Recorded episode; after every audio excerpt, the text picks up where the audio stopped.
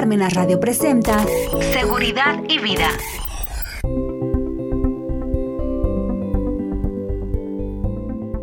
Hola, ¿qué tal? Muy buenas tardes, bienvenidos a una emisión más de su programa Seguridad y Vida. Y el tema que hoy vamos a tocar es el de CFD de nómina. Miren, aunque es un tema muy recurrente y creo que desde que se inventó el CFD de nómina eh, siempre ha habido como pláticas, cursos, charlas, pero siempre están surgiendo dudas, más con esta cuestión del, del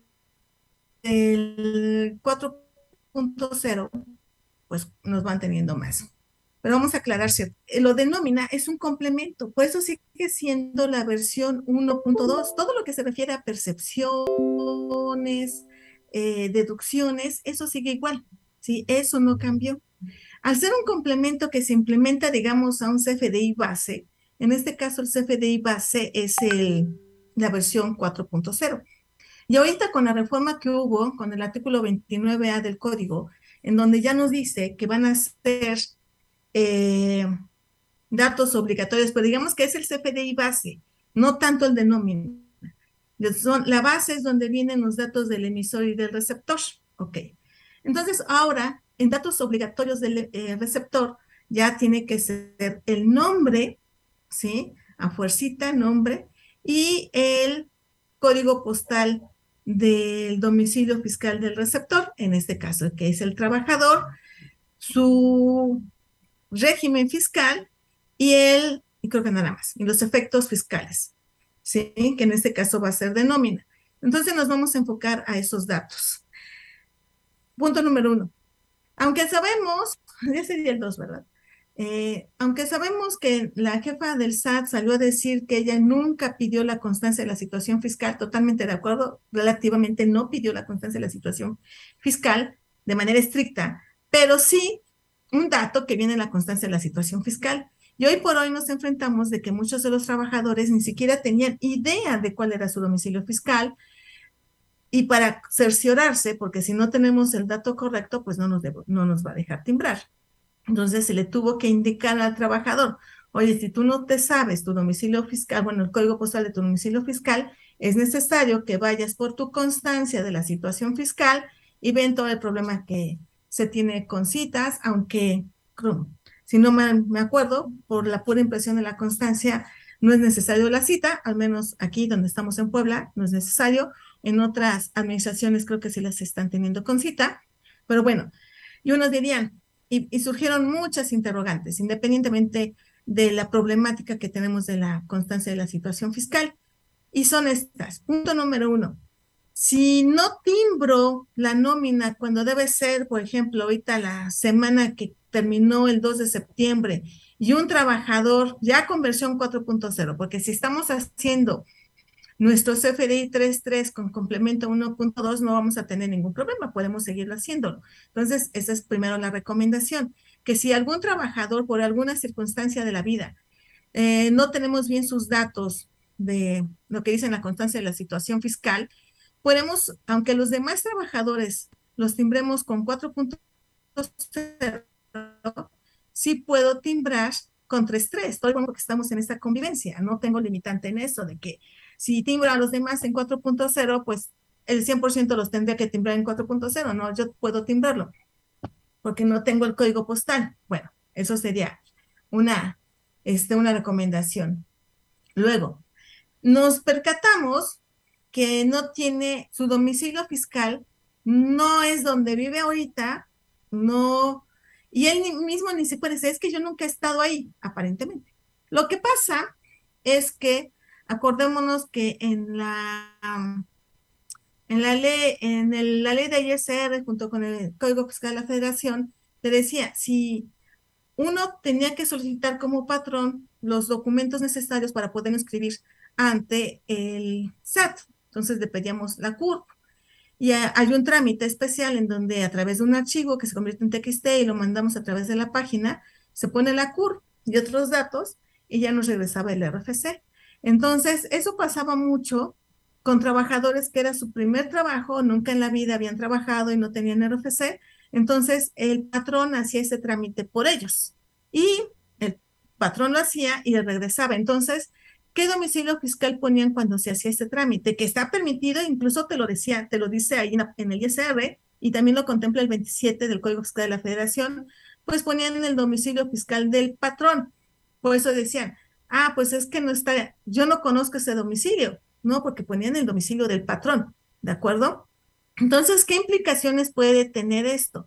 Porque unos dirían, y sí, es correcto, o sea, mientras tenga el código postal, pues y ya me coincide, vamos, en, Puebla que empezamos con 72 mil, pero supongamos que ese trabajador tiene 0900, como de Ciudad de México, y lo pongo, me va a dejar timbrar ya en versión 4.0, y decimos, ah, pues ya, con que nos deje timbrar ya es suficiente, no me importa.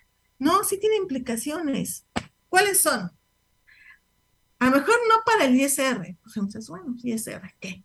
Bueno, sí, porque va, vamos a suponer que de los 500 trabajadores que tenemos, dos están así, dos o tres, son los menos, que coinciden que están en Ciudad de México.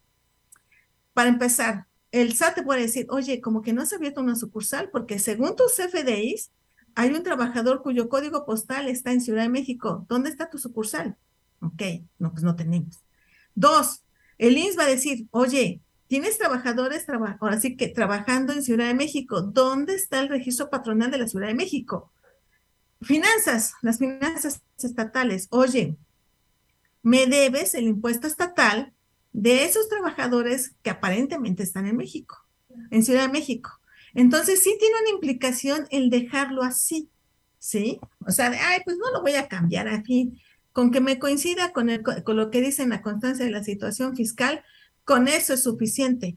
No, sí puede tener una implicación para las autoridades, ya les dije, ISR, bueno, más bien para el SAT, que en la suposición que tienes una sucursal y no has hecho la apertura. Número dos, que tengas la, un registro patronal en la suposición del IMSS con las consecuencias que eso tiene. Que te van a querer que abras un registro patronal y aunque hayas pagado las cuotas acá, o sea, es mucha molestia. Y lo mismo va a pasar con finanzas estatales. Entonces, ¿qué debemos hacer? Porque eso nos puede traer problemas. Instruir al trabajador para que, digo, todavía estamos en inicios de septiembre, para que yo lo que haría es que mejor tramitara su, su firma electrónica, porque con la firma electrónica podemos, él puede hacer muchos trámites sin necesidad de ir porque uno sería pues que, eh, que vaya a hacer su cambio de domicilio directamente al SAT. Sí, pero yo diría que mejor su firma electrónica, que la tramite y ya haga su cambio de domicilio, pero que sí lo haga, que lo pase a donde, a donde corresponda, que en este caso sería Puebla, su casa habitación. ¿De acuerdo? Y ya, si no tenemos una cita, bueno, él tendría tiempo, digamos, entre comillas, para poder sacar una cita para poder componer su situación fiscal. Oye, y por ese hecho yo tengo que dejar de pagarle? No, por supuesto que no, porque sí sería injusto para el trabajador, porque unos dirían, no, ya hasta lo voy a correr. No, que no van a correr.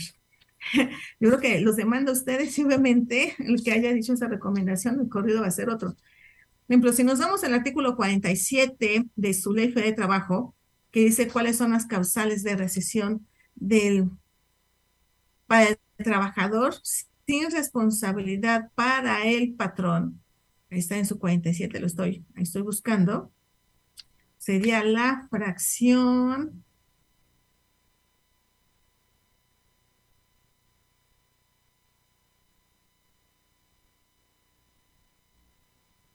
la fracción 14 bis sería son causas de recesión de la relación de trabajo sin responsabilidad para el patrón 14 bis. La falta de documentos que exijan las leyes y reglamentos necesarios para la prestación de servicio cuando sea imputable al trabajador y este exceda del periodo que refiere la fracción 4 del artículo 43. Entonces, ahí son dos meses, ¿sí? Entonces, ¿qué sería? Por ejemplo, el que no tenga la constancia de la situación fiscal, en que en realidad pues no es imputable porque son fallas del, del SAT por no tener citas. Digamos, si es un documento de trabajador, sí pertenece al yo, no puedo sacarlo como patrón, su constancia de la situación fiscal. Pero eso hace imposible, eso no permite que preste su trabajo. O sea, pues a lo mejor trabaja en máquinas, tenga no constancia de la situación fiscal, pues sigue teniendo, está trabajando, no impide su trabajo, no impide que preste su servicio, o es un auxiliar contable, no impide la falta de ese documento que haga su trabajo. ¿Cuál sería un ejemplo? Por ejemplo, es chofer y que no tenga la licencia, eso impide, la licencia de manejo, eso sí impide que haga su servicio. Entonces, ahí, y, si no la va a sacar, eso sí es algo imputable para él. O yo como contador, soy el contador general y yo firmo los estados financieros, si yo no tengo mi cédula, cuál es mi trámite, es mía, y no lo tengo, pues no puedo ejercer mi trabajo que es firmar los estados financieros. Entonces, ahí sí puedo rescindir el, el contrato laboral porque son eh, documentos imputables al trabajador. Consecuencia, ya como para terminar este tema del código postal, pues ustedes tienen que verificar que el código postal corresponda al domicilio fiscal del trabajador. Vamos a tener que solicitar su constancia de la situación fiscal. Si no la tuviera, pues lo voy a tener que instruir para que vaya ¿sí? y la obtenga. Si vemos que existe un una discrepancia en el domicilio fiscal, pues decirle al trabajador, o vas a cambiar tu domicilio al SAT, o lo mejor, desde mi punto de vista, que mejor tramite su, su, su firma electrónica, si es que no la tuviera, y si la tiene, porque muchos sí la tienen, pues hacer el cambio de domicilio por internet y que nos dé la nueva constancia con el, el nuevo domicilio, ¿sale? Y ya, con eso. Pero hace rato eh, y que no, eso no implica que si no tenga la constancia de la situación fiscal no le pague o que lo vaya yo a correr, por supuesto, eso tampoco se puede hacer, ¿sale? Oye, que va a ser no deducible, no, espérame, si somos personas morales, eh, yo puedo, bueno, más bien todas las personas físicas, yo puedo obtener el comprobante fiscal a más tarde del último día del año y en algunos puedo obtenerlo incluso a más el último día de la declaración anual, no importando el régimen. Oye, ¿cuándo fue efectivamente para, oye, es que soy reciclo, o persona física, patrón persona física? Sí, es deducible en el ejercicio que, perdón, en el mes que sea, ¿sí? Claro, yo tendría que tenerlo timbrado, pero el SAT sí contempla esta situación, porque si ustedes entran a las declaraciones que ya viene precargado, incluso te dice cuánto es según tus registros contables. Y la contabilidad es conforme la devengación. No tengo que esperar al, al, al CFDI, por eso nos permite poner el dato nosotros. No es, a, oye, que dice mil, oye, pues son mil doscientos. Yo voy y lo captura. ¿Sale? No, eso no me tiene que implicar, porque algunos sí se están como que, ay, no va a ser deducible. No, sí va a ser deducible. ¿Quién dice que no? La ley es muy clara. ¿Sale? Artículo 27, fracción 18 de la ley de ISR y de los requisitos de las deducciones, ¿sale? Entonces es para que ustedes lo tengan contemplado. Luego, otro dato que viene, que debemos estar checando, es que pues viene el nombre, ¿no? Ese sí, igual vamos a necesitar la constancia de la situación fiscal y cuidar que venga tal, anotar tal como dice la constancia de la situación fiscal, porque pues si no, pues nos va a salir error. Digo, ya sería lo menos, eh, no es, este dato de por sí lo poníamos y no por una cuestión del CFDI que nos estuviera pidiendo de manera obligatoria, como dice ahorita el 29A, de que ya se debe el nombre, sino por otras, en este caso, el 9 del reglamento del RACER, 9 y 8 del reglamento de afiliación y clasificación de las empresas, es un dato que de por sí siempre se ha solicitado, pero no por artículo 29A del código, sino por el RACER, en donde no señala perfectamente, fíjense, el artículo 8 del RACER, la constancia de los días laborados o la fracción tercera, nombre completo del trabajador, de por sí no las pedían. El 9 del RACER, porque son como trabajadores eventuales la fracción, perdón, el artículo 9, los requisitos que se de la fracción segunda del artículo 15, o sea, llevar la nómina, te dice, deberá constar, además de los datos establecidos en el mismo, mm, nombre completo, RFC, CURP, duración de la jornada, fecha de ingreso trabajo y tipo de salario de los trabajadores. Entonces, de por sí el nombre del trabajador no era un dato extraño. siempre, pero no era por 29A, era por el 9 de reserva, ¿sí? Entonces, eso no nos extraña. Entonces, en, en años pasados, cuando todavía no era obligatorio el nombre para 29A, ahorita, pues de por sí lo poníamos, pero era por esta, por esta situación, ¿de acuerdo? Va. Eh, ya viene que debe venir régimen, sueldos y salarios, porque eso también lo contempla. ¿Qué va a pasar? Nos hemos dado cuenta que hay trabajadores, por su constancia, por eso hay que checarla, que traen otro régimen. Puede traer este, actividad empresarial, actividad de servicios profesionales, arrendamiento, o incluso viene sin obligaciones, que hay muchos que sacaron el RFC cuando eran estudiantes, el RFC existe, pero no acá. nos hemos fijado que en versión 4.0 no te está dejando timbrar. En versión 3.3 sí, porque no es un dato obligatorio. Entonces, tiene que venir régimen de sueldos y salarios y pasa lo mismo. Hay que instruir al trabajador para que actualice su situación fiscal, por eso es mejor tener el, la firma electrónica, porque todo eso se puede hacer ahí, ¿de acuerdo? Y ahí no vamos a tener ningún problema de estas, situaciones, ¿sale? Muy bien. Luego, aquí estamos en régimen. Chequen, porque hemos visto constancias de que traen otro régimen. Sí están dados de alta ante el RFC, pero trae otro régimen. O dice sin obligaciones, o incluso no se han timbrado y que dicen que no está en la lista, de no se quede cancelados.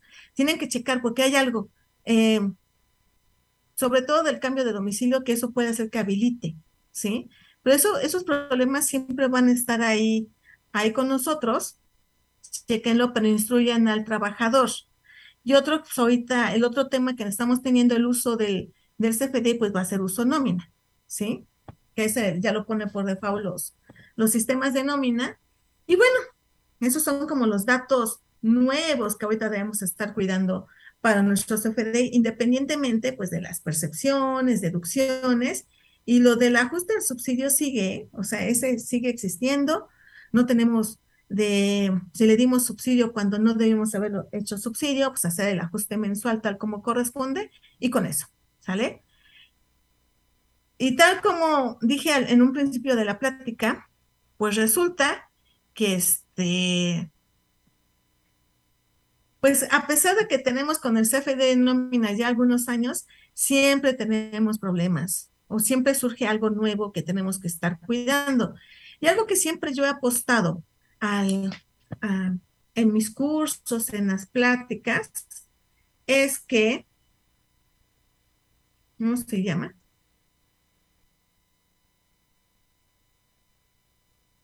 Que hay que hacer capacitación a los trabajadores. Miren, los patrones suponemos que el trabajador sabe sus obligaciones fiscales y de seguridad social y todas esas. Y, y sí, nosotros como patrones estamos obligados a capacitarlos para el trabajo, no, no, tenemos obligación para otras cosas, como en este caso. Ya sería como un plus.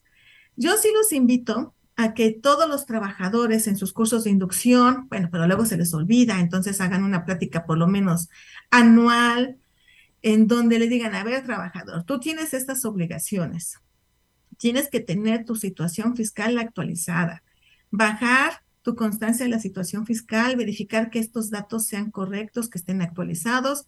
Si no es así, los tienes que actualizar. Eh, yo sé que a los que están de 400 mil pesos, bueno, todos deberíamos de tener nuestra firma electrónica, pero hay algunas excepciones, sobre todo del buzón tributario y la firma electrónica, que sí los abran, que sí tengan su firma electrónica, aunque no rebasen de 400 mil pesos. Oye, tienes que hacer esto, tienes que, si caes en los supuestos de presentar tu declaración anual, hazlo. Si cambias de domicilio fiscal, tienes que avisarle al SAT. ¿Por qué?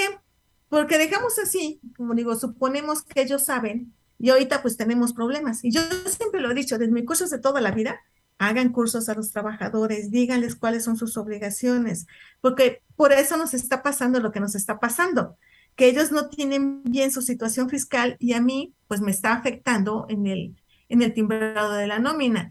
Que ahorita todos estamos en tiempo y podemos hacer muchas cosas y todo eso, pues hay que, ¿cómo se llama? Pues contemplarlo. Y he visto que algunos patrones, ok, dicen, eh, pues sí les están dando permiso para ir a su cita del SAT, pero les descuentan el día. Mm, depende, bueno, en estricto orden sí sería válido porque la definición de salario es lo que yo le doy al trabajador por su trabajo.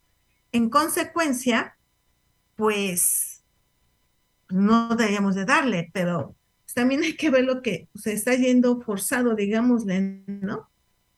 Para hacerlo, ¿sale? Entonces, hay que verlo, ¿sí? De cómo se está, cómo se está haciendo. Igual vamos a aplicar para nosotros, a lo mejor no somos sueldos y salarios, tengo otra actividad, la que sea, pues tengo que estar pendiente de mis obligaciones fiscales para que no me agarre así como que, ay, ¿y ahora qué hago? ¿De acuerdo? Y pues yo sí los invito. Ok, va. Eh, invito que todas sus dudas, comentarios nos los hagan saber a través de todas las redes sociales de Parmenas Radio y que nos digan, oiga, contadora, quiero que platiquemos sobre estos temas, ¿sí? Para que yo los pueda, los pueda contemplar ahí con, eh, durante el largo de estos, de estos programas, porque a veces digo, ay, ahorita de qué, de qué hablo. Asimismo, los voy a invitar a que se inscriban a la, a la especialidad de interpretación, argumentación y redacción jurídica que va a dar Parmenas Centro de Estudios el cual inicia ya el 23 de septiembre. Fíjense, está re bueno. Bien, ¿qué contempla la, el plan de estudios? Teoría del derecho, teoría del derecho, teoría del Estado, interpretación jurídica, argumentación jurídica, redacción jurídica, argumentación constitucional, metodología de la investigación, argumentación convencional, teoría de la prueba, seminario de tesis, teoría de la decisión, de la decisión judicial, ¿sí?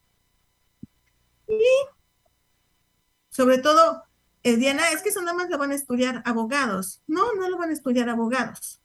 También nosotros los contadores lo podemos hacer porque al fin y al cabo, los que estamos cercanos a nuestra ley fiscal, no toda esta, pues somos los contadores, somos los primeros que nos tenemos que este, interpretar, argumentar qué pasa si yo presento el, ¿cómo se llama? Alguna, algún escrito ¿Cómo lo voy a hacer? ¿Sí? ¿De acuerdo? Ok. Luego aquí tenemos, hay grandes profesores, ¿sí? Aquí, por ejemplo, el, director es el doctor Silvino Vergara Nava, el coordinación académica es el doctor Alberto Centeno Mesa, y tenemos, bueno, tenemos, hay un comité de investigación que es la doctora Laura Noemí Lora de Argentina, el doctor Miguel Ángel Ortiz Cabrera, la doctora Bárbara Cabrera Pantoja y el doctor Samuel Hernández Apodaca, los cuales todos son expertos en sus áreas. Y el jueves 22 de septiembre va a haber una clase de apertura de la especialidad con el doctor Diego Duquesli, Duquesqui de la Universidad de Buenos Aires. Él va a ser el expositor del tema Introducción al Estudio del Derecho o Teoría del Derecho en el cual se los invito a, que se inscriban. Entonces, inscríbanse a la, a la especialidad, ¿no? Eh, a través de todas las redes sociales de Parmenas Radio, ustedes pueden ahí encontrar todos los datos de, de contacto para pedir informes. ¿Sale? Pues bueno, yo me despido y nos vemos la siguiente semana. Bye bye.